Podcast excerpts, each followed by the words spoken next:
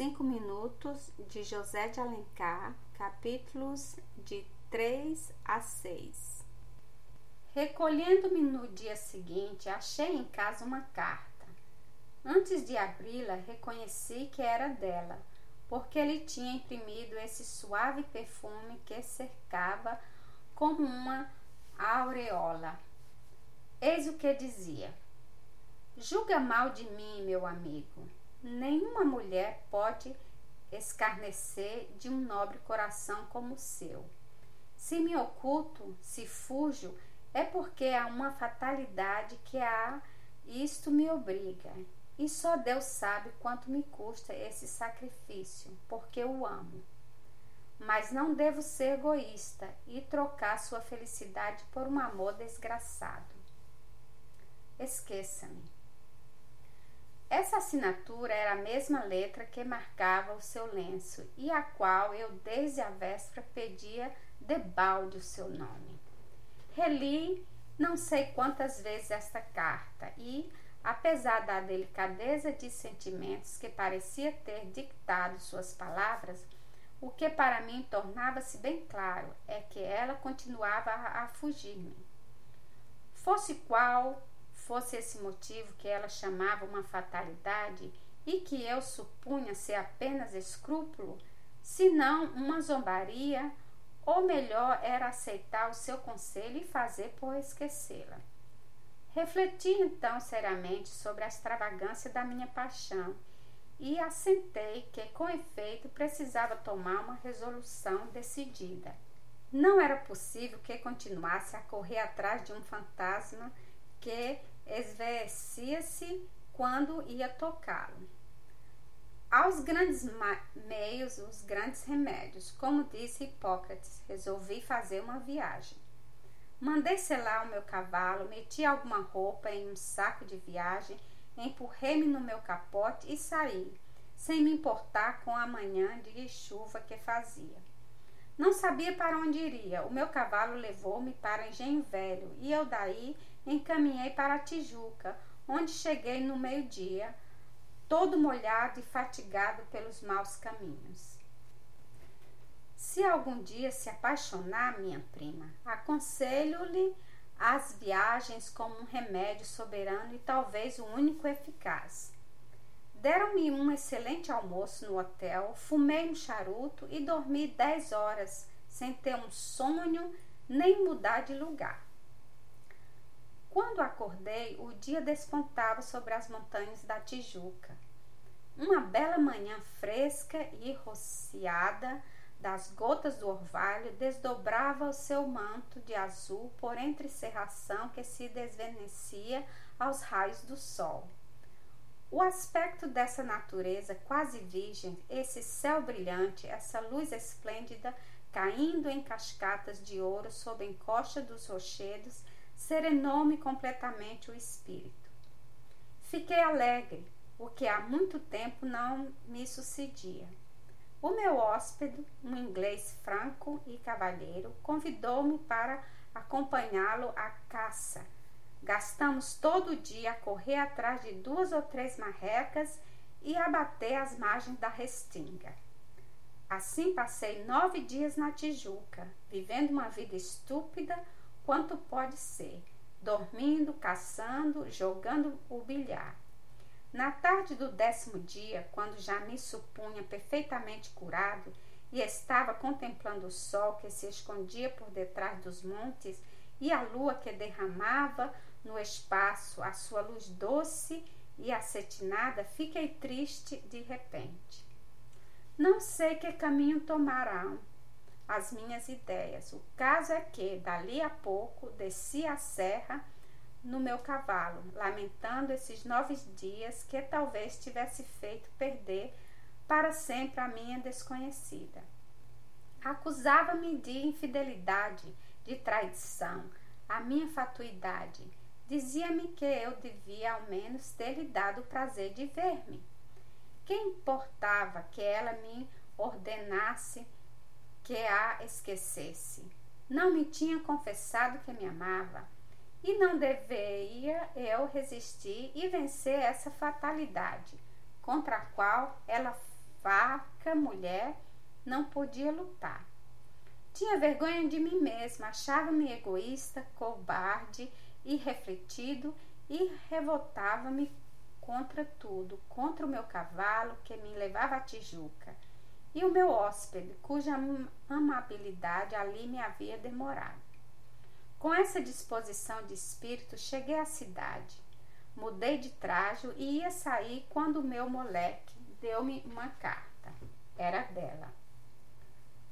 Causou-me uma surpresa misturada de alegria e de remorso. Meu amigo, sinto-me com coragem de sacrificar o meu amor à sua felicidade, mas ao menos deixe-me o consolo de amá-lo. Há dois dias que espero debalde vê-lo passar, acompanhá-lo de longe com um olhar. Não me queixo, não sabe nem deve saber em que ponto do seu caminho o som de seus passos fazem palpitar um coração amigo. Parto hoje para Petrópolis, donde voltarei breve. Não lhe peço que me acompanhe, porque devo ser-lhe sempre uma desconhecida, uma sombra escura, um que passou um dia pelos sonhos dourados de sua vida. Entretanto, eu desejava vê-lo ainda uma vez, apertar sua mão e dizer-lhe adeus para sempre. A carta tinha data de três. Nós estávamos a dez. Haviam oito dias que ela partira para Petrópolis e que me esperava. No dia seguinte, embarquei na prainha e fiz uma viagem da Bahia tão pitoresca, tão agradável e ainda tão pouco apreciada. Mas então a majestade dessas montanhas de granito, a poesia desse vasto seio de mar, sempre alisando como um espelho os grupos de ilhotas graciosas que bordam a baía. Nada disto me preocupava. Só tinha uma ideia: chegar e o vapor caminhava menos rápido do que o meu pensamento. Durante a viagem, pensava nessa circunstância que a sua carta me revelara e fazia-me por lembrar de todas as ruas de onde costumava passar, para ver se adivinhava aquela onde ela morava e onde todos os dias me via sem que eu suspeitasse. Para um homem como eu, que andava todo dia, desde a manhã até a noite, a ponto de merecer que a senhora, minha prima, me apelidasse de judeu errante, esse trabalho era improfícuo. Quando cheguei a Petrópolis, eram cinco horas da tarde, estava quase noite. Entrei nesse hotel suíço, ao qual nunca mais voltei e enquanto me serviam um magro jantar, que era o almoço, tomei informações. Tem subido esses dias muitas famílias? perguntei ao criado. Não, senhor. Mas há coisas de oito dias não vieram da cidade duas senhoras? Não estou certo. Pois indague que preciso saber, e já, isso ajudará para obter informações. A fisionomia sisuda do criado expandiu-se ao tinir da moeda, e a língua adquiriu uma elasticidade natural. Talvez o senhor queira falar de uma senhora já idosa que veio acompanhada de sua filha? É isso mesmo. A moça parece doente, nunca a vejo sair. Onde está morando? Aqui perto na rua. Não conheço as ruas de Petrópolis. O melhor é acompanhar-me e vir mostrar-me a casa. Sim, senhor. O criado seguiu-me e tomamos por uma das ruas agrestes da cidade alemã. A noite estava escura. Era uma dessas noites de Petrópolis, em voltas de nevoeiro e serração. Caminhamos mais pelo tacto do que pela vista. Dificilmente distinguíamos os objetos a uma pequena distância. E muitas vezes, quando meu guia se apressava, o seu vulto perdia-se nas trevas. Em alguns minutos chegamos em face de um pequeno edifício construído a alguns passos do alinhamento e cujas janelas estavam esclarecidas por uma luz interior. É ali. Obrigado. O criado voltou e eu fiquei junto desta casa sem saber o que ia fazer. A ideia de que estava perto dela, que via a luz que a esclarecia, que tocava a relva que ela pisará, fazia-me feliz. É coisa singular, minha prima, o amor que é insaciável e exigente e não se satisfaz com tudo quanto uma mulher pode dar, que deseja o impossível. Às vezes contenta-se com o simples gozo da alma, com uma dessas emoções delicadas, com que desses nada dos quais o coração faz um mundo novo desconhecido. Não pense, porém, que eu fui a Petrópolis só para contemplar um elevo às janelas de um chalé. Não, eu posso, ao passo que sentia esse prazer, refletia no meio de vê-la e de falar-lhe. Mas como? Se soubesse todos os expedientes, cada qual mais extravagante que inventou a minha imaginação. Se visse a elaboração tenaz a que se entregava o meu espírito para cobrir um meio de dizer-lhe que eu estava ali e a esperava. Por fim, achei um. Se não era o melhor, era o mais pronto. Desde que chegara, tinha ouvido uns prelúdios de piano, mas tão débeis que pareciam antes tirados por uma mão distraída que roçava o teclado do que por uma pessoa que tocasse. Isso me fez lembrar que o meu amor se prendia à recordação de uma bela música de Verdi, e foi quanto bastou. Cantei minha prima, ou antes assassinei aquela linda romanza. Os que me ouvissem tomar-me iam por algum furioso, mas ela me compreenderia. E de fato, quando eu acabei de estopear esse trecho magnífico de harmonia e sentimento, o piano que havia emudecido soltou um trilho brilhante e sonoro que acordou os ecos adormecidos no silêncio da noite. Depois daquela cascata de sons majestosos que se precipitava em ondas de harmonia, no seio daquele turbilhão de notas que se cruzavam, deslizou plangente, suave e melancólica uma voz que sentia e palpitava, exprimindo todo o amor que respira a melodia sublime de verde. Era ela quem cantava. Oh, não posso pintar-lhe, minha prima, a expressão profundamente triste, a angústia de que ela repassou aquela frase de despedida. Partia-me a alma. Apenas acabou de cantar, vi desenhar-se uma sombra em uma das janelas. Saltei a grade do jardim, mas as venezianas desses dias não me permitiram ver o que passava na sala. Senti-me sobre uma pedra e esperei. Não, se ria. Estava resolvido a passar ali a noite ao relento, olhando por aquela casa e alimentando a esperança de que ela viria, ao menos com uma palavra, compensar o meu sacrifício. Não me enganei. Havia meia hora que a luz da sala tinha desaparecido e que toda a casa parecia dormir, quando abriu-se uma das portas do jardim, e eu vi, ou antes pressenti, a sua sombra na sala recebeu-me sem surpresa, sem temor, naturalmente, e como se eu fosse seu irmão ou seu marido. É porque o amor puro tem bastante delicadeza e bastante confiança para dispensar o falso pégio, o pudor de convenção de que às vezes costumam cercá-lo. Eu sabia que sempre havia de vir, disse-me ela. Oh, não me culpe se soubesse. Eu culpá-lo? Quando mesmo não viesse, não tinha direito de queixar-me. Por que não me ama? Penso isto. Disse-me com voz cheia de lágrimas: Não, não, perdoe.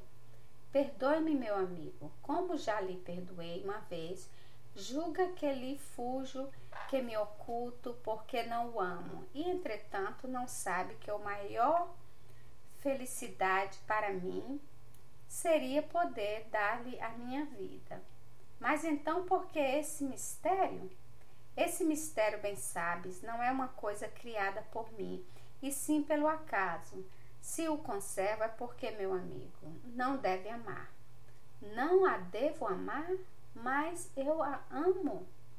Recostou a cabeça no meu ombro e eu senti uma lágrima cair sobre meu seio. Estava tão perturbado, tão comovido dessa situação incompreensível, que senti-me vacilar e deixei-me cair sobre o sofá.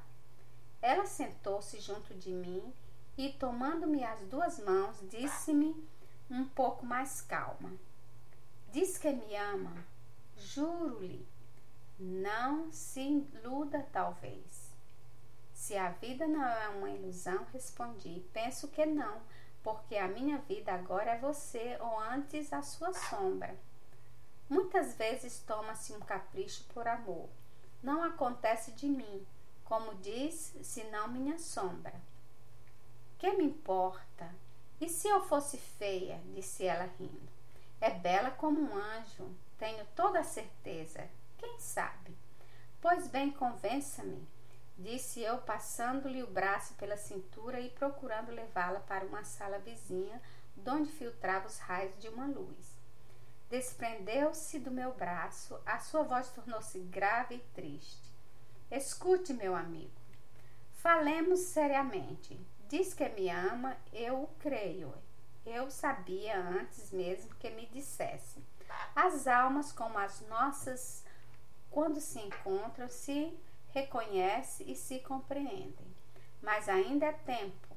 Não julgo que mais vale conservar uma recordação do que entregar-se a um amor sem esperança e sem futuro. Não, mil vezes não. Não entendo o que quer dizer.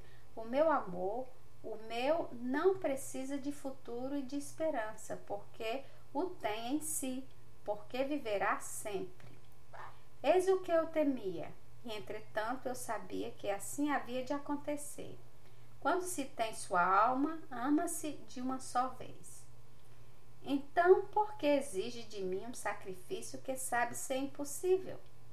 Porque, disse ela com exalação, porque se há uma felicidade indefinível em duas almas que ligam sua vida, que se confundem na mesma existência, que só tem um passado e um futuro para ambas, que desde a flor da idade até a velhice caminham juntas para o mesmo horizonte, partilhando os seus prazeres e suas mágoas, revendo-se uma na outra até o momento em que batem as asas e vão abrigar-se no meio de Deus.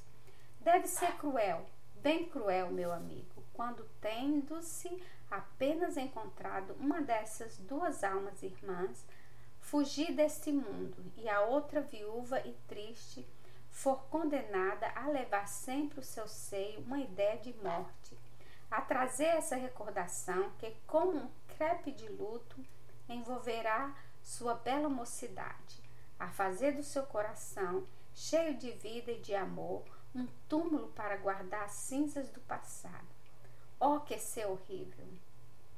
A exalação que falava tinha se tornado uma espécie de delírio. Sua voz, sempre tão doce e aveludada, parecia alquebrada pelo cansaço da respiração.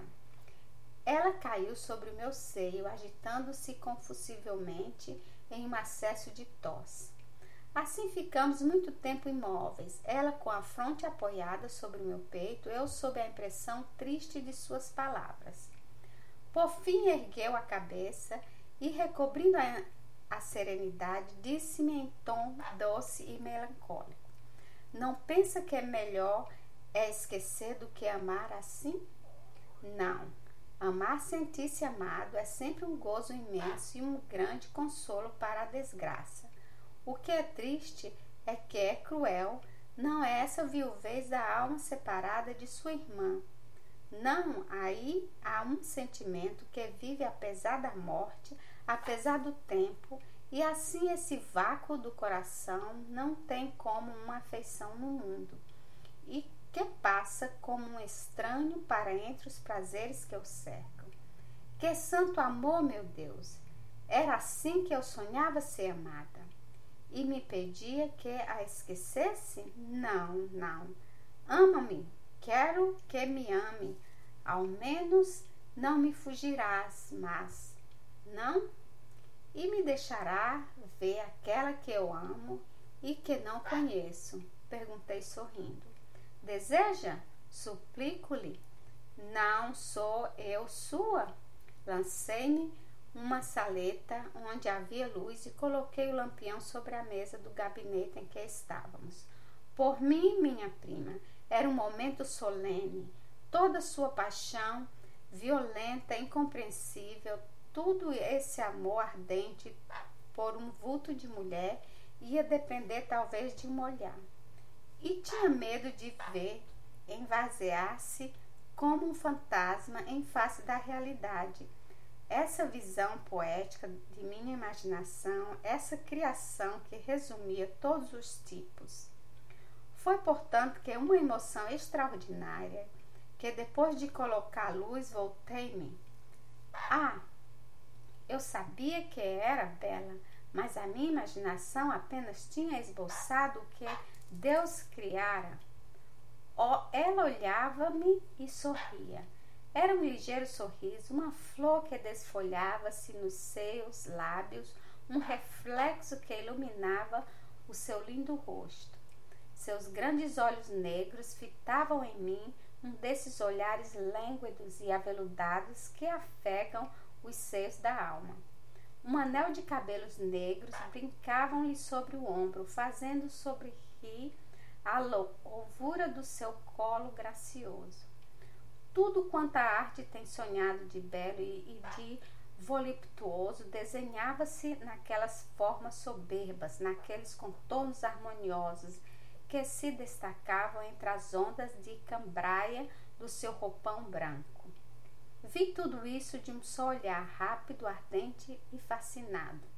Depois fui ajoelhar-me diante dela e esqueci-me a contemplá-la. Ela me sorria sempre e se deixava admirar.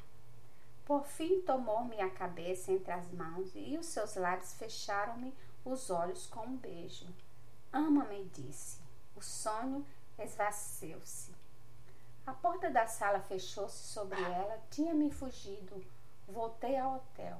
Abri a janela e sentei-me ao relento. A brisa da noite trazia-me de vez em quando um aroma de plantas agrestes que me causava íntimo prazer. Fazia-me lembrar da vida campestre, dessa existência doce e tranquila que se passa longe das cidades, quase no seio da natureza. Pensava como seria feliz vivendo com ela em algum canto isolado, onde pudéssemos abrigar o nosso amor em um leito de flores e de relva. Fazia uma imaginação um ídolo encantador e sentia-me tão feliz que não trocaria a minha cabana pelo mais rico palácio da terra. Ela me amava. Essa só ideia embelezava tudo para mim. A noite escura de Petrópolis parecia-me poética e o murmurejar triste das águas do canal tornava-se-me agradável. Uma coisa, porém, perturbava essa felicidade. Era um ponto negro, uma nuvem escura que dotava o céu da minha noite de amor. Lembrava-me daquelas palavras tão cheias de angústias e são sentidas que pareciam explicar a causa de sua reserva para comigo. Havia nisto um quer que seja que eu não entendia. Mas essa lembrança desaparecia logo a impressão do seu sorriso que eu tinha em minha alma, de seu olhar, que eu guardava no coração e de seus seios lábios, cujo contato ainda sentia.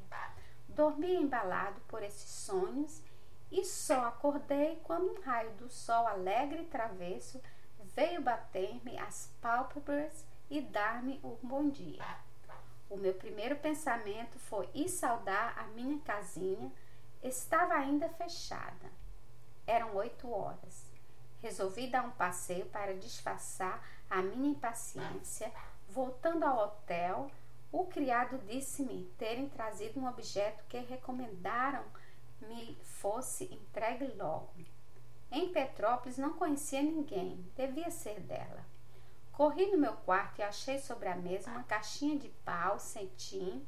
Na tampa havia duas letras de tartaruga incrustadas: CL.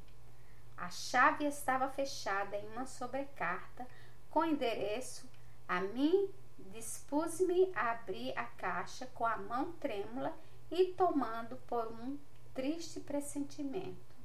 Parecia-me que naquele cofre perfumado estava encerrada a minha vida, o meu amor, toda a minha felicidade. Abri.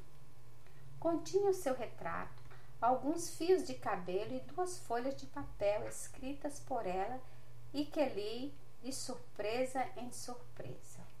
Eis o que ela me dizia: Devo-te uma explicação, meu amigo. Essa explicação é a história da minha vida, breve história da qual escreveste a mais bela página. Cinco meses antes do nosso primeiro encontro, completava eu os meus 16 anos. A vida começava a sorrir-me. A educação rigorosa que minha mãe me dera me conservara menina até aquela idade. E foi só quando ela julgou conveniente correr o véu que ocultava o mundo dos meus olhos que eu perdi as minhas ideias de infância e as minhas inocentes ilusões. A primeira vez que fui a um baile, fiquei deslumbrada, no meio daquele turbilhão de cavalheiros e damas que girava em torno de mim sob uma atmosfera de luz e de música de perfumes. Tudo me causava admiração o abandono com que as mulheres se entregavam a ser par de valsa, o sorriso constante e sem expressão de que uma moça parece tomar na porta da entrada para só deixá-lo a saída. Esses galanteios sempre os mesmos e sempre sobre um tema banal, ao passo que me excitavam a curiosidade, fazia desvanecer o entusiasmo com que tinha acolhido a notícia que minha mãe me dera de minha entrada nos salões. Estavas nesse baile, foi a primeira vez que te vi. Reparei que nessa multidão alegre e ruidosa tu só não davas nem galanteavas, passando pelo salão como um espectador muito indiferente, ou talvez como um homem que procurava uma mulher e só via toilets. Compreendi e durante muito tempo seguiste com os olhos. Ainda hoje me lembro que teus menores gestos da expressão do teu rosto e do, do sorriso de fina ironia que, que às vezes fugia-me pelos lábios. Foi a única recordação que trouxe dessa noite. E quando adormeci, os meus doces sonhos de infância, que apesar do baile vieram de novo pousar nas alvas cortinas de meu leito, apenas foram interrompidos num instante por tua imagem que em mim sorria.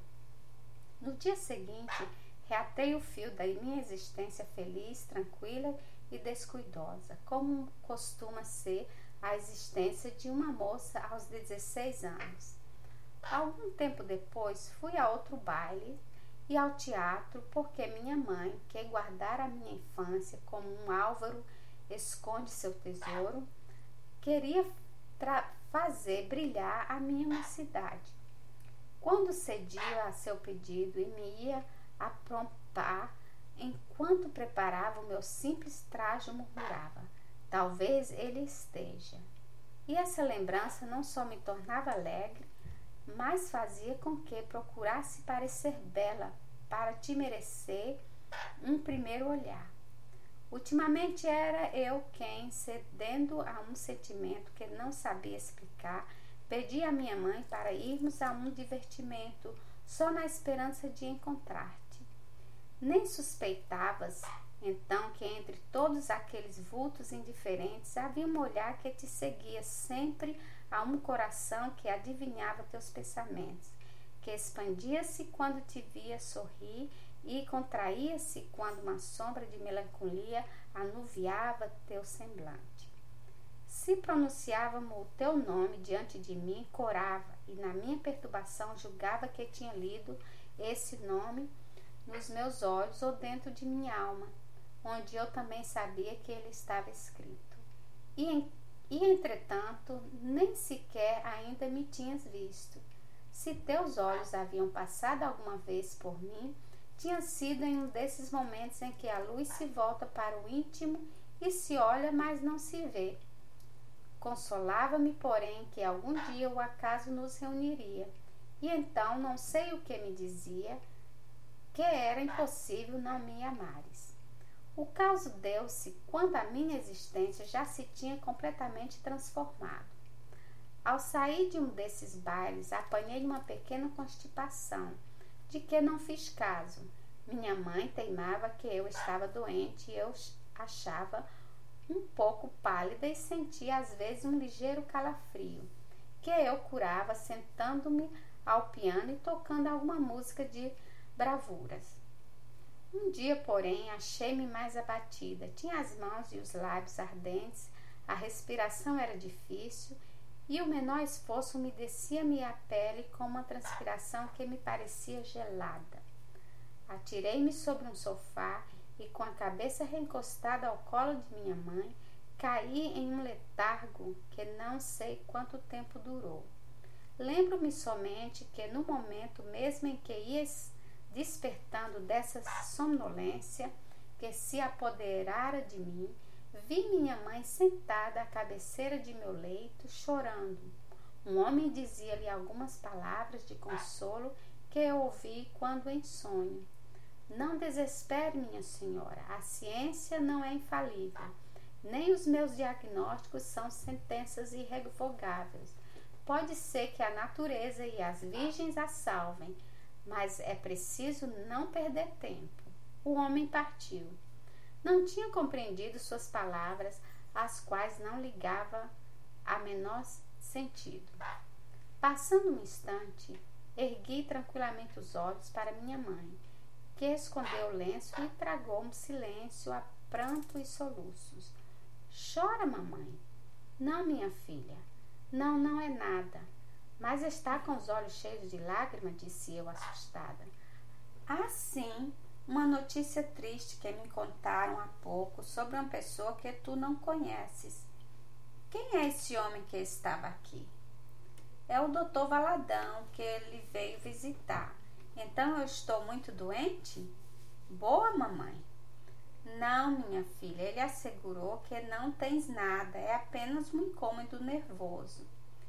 E minha querida mãe, não podendo mais conter as lágrimas que lhe saltaram os olhos, fugiu pretextando uma ordem a dar. Então, à medida que a minha inteligência ia saindo do letargo, comecei a, a refletir sobre o que se tinha passado.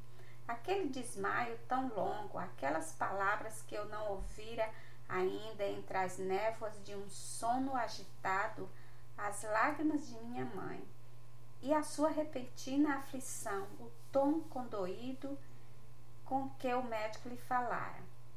Um raio de luz esclareceu de repente o meu espírito. Estava desenganada.